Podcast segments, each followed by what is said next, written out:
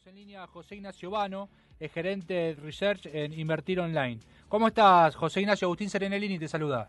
¿Qué tal, Agustín? ¿Todo bien? Bien, todo en orden. ¿Vos? Bien, bien, acá andamos. Bueno, Mariano, te consulto en relación a, lo que tiene que ver eh, en la noticia del día, ¿no? El barril de petróleo en, valores negativos. ¿Qué significa esto? ¿Que le, van a pagar a empresas para que eh, guarden los barriles? Sea, que tenga precio negativo quiere decir que te dan el barril de petróleo y además te pagan. Claro. Con lo cual muchos, de hecho en grupos de WhatsApp con amigos, muchos decían, bueno, no hay problema, mándenmelo por, un delivery y lo que me importa es la plata, digamos, si me van a pagar por algo, bueno.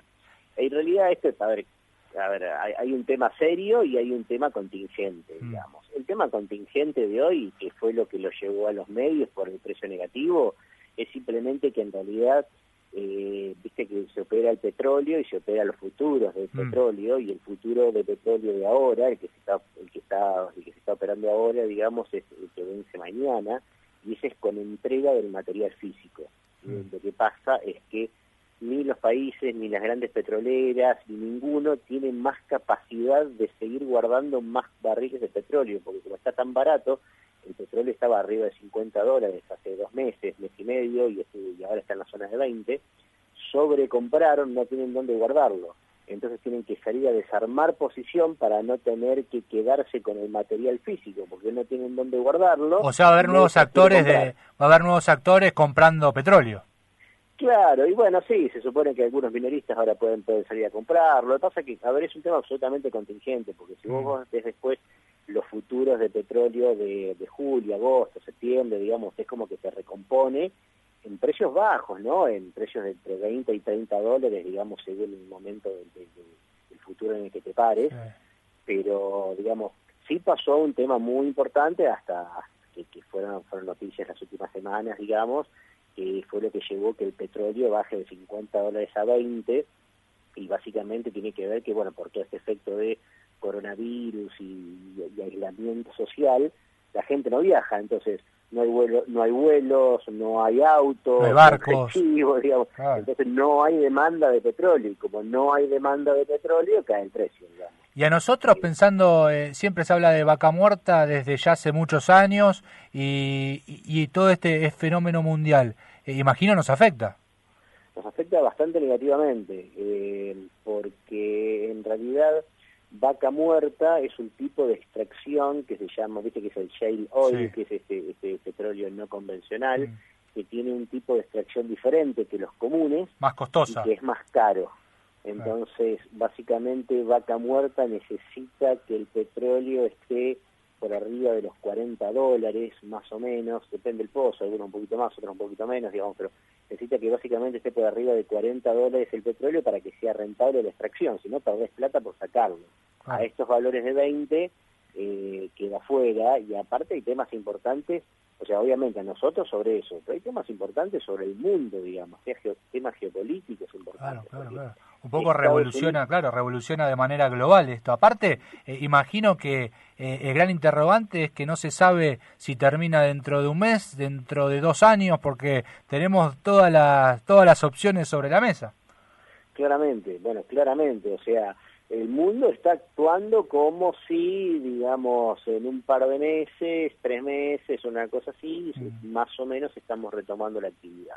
Ahora, si pronto nos enteramos con cosas como, qué sé yo, que China tiene una recaída y resulta que la gente que parecía que no se podía enfermar dos veces se está enfermando dos veces, o que, digamos, no es tan fácil erradicarlo de todo el mundo a la vez, porque se cubre en un país, pero se enferman en otros y de todo en el primer país, digamos, si, si, si, hay, si pasan este tipo de cosas, si la enfermedad se prolonga, eh, y bueno, la crisis puede llegar a ser más, más compleja. De hecho, si la crisis duraba un par de semanas como pensábamos al principio los más optimistas, yo estaba entre ellos, digamos, eh, era una recuperación inmediata, porque básicamente era un tema que la gente no podía ir a la fábrica o al trabajo, pero bueno, en dos o tres semanas pasaba eso, eh, después todos volvíamos a trabajar y la vida, la vida seguía normalmente.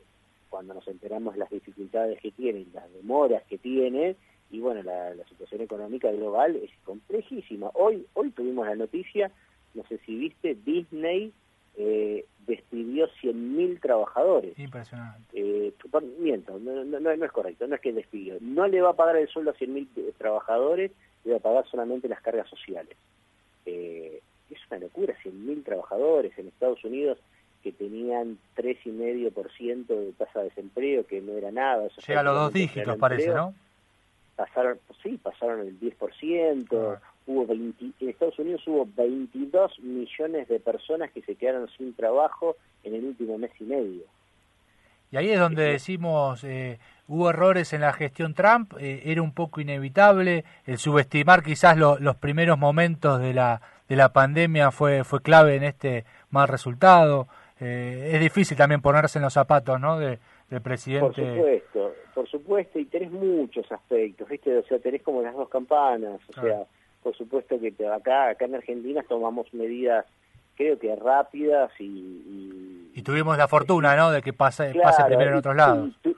Sí, tuvimos suerte de que llegó medio tarde acá, comparación de otros países, con los cuales ya nos, ya nos fuimos enterando de cómo decís la mano, y por eso también se tomó particularmente en serio acá, pero hay muchas dudas, o sea, tenés el otro extremo, ¿viste? tenés el otro extremo que te dicen, y bueno, sí, pero la verdad que si va a haber tanta gente sin trabajo, si va a haber tanta pobreza, tanto, no sé si no es peor, porque eso también genera muerte. Sí, sí, totalmente. Nadie sabe cuál es la, la mejor, eh, no, no hay libro para esta crisis, me parece estamos todos un poco...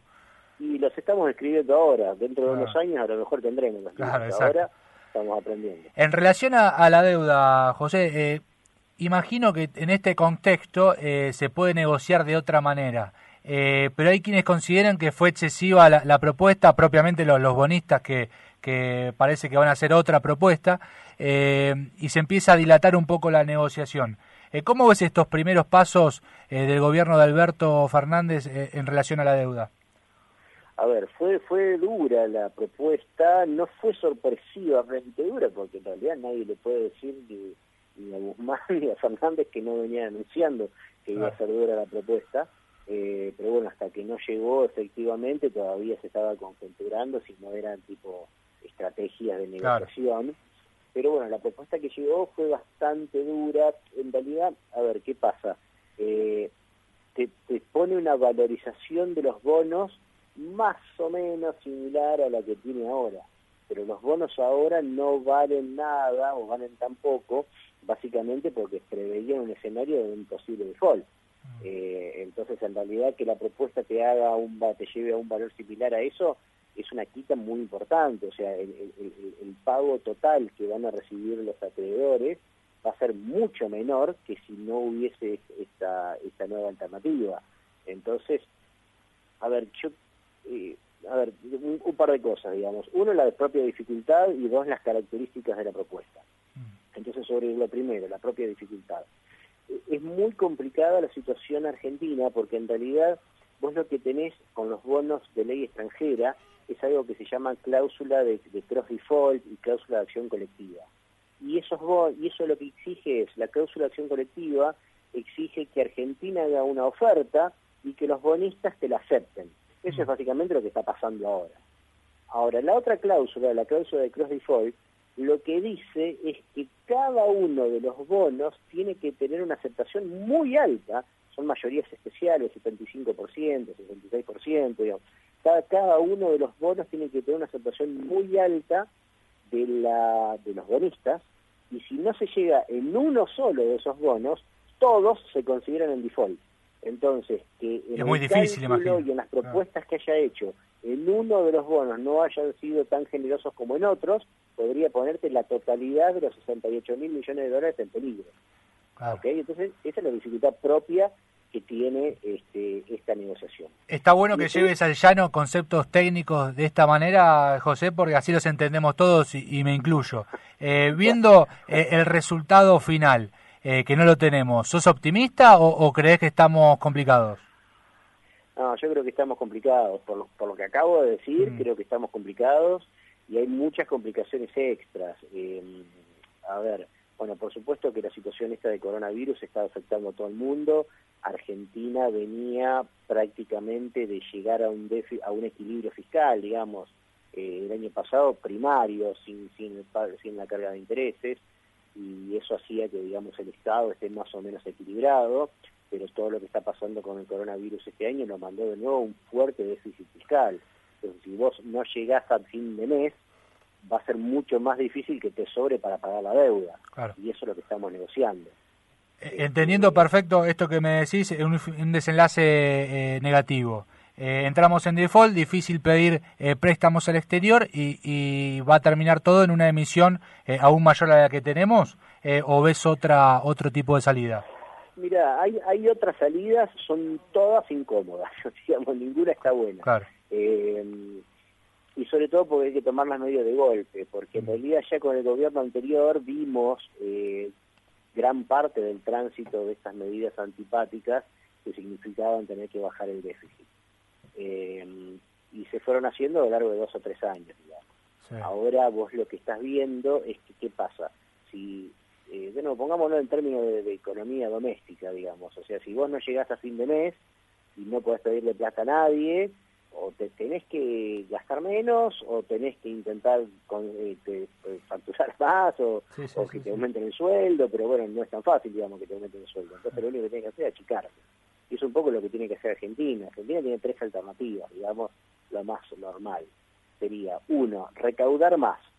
Recaudar más por las buenas sería porque Argentina crece y tiene mucha más actividad y como está creciendo se recauda más porque, bueno, todos ganamos más. Difícil que difícil. Por las malas es aumentar más los impuestos sobre esta gente, sobre todo, digamos, que estamos pagando los impuestos eh, altísimos. Entonces ya subir los impuestos, difícil, pero es una de las tres alternativas que hay. La segunda alternativa es bajar los gastos.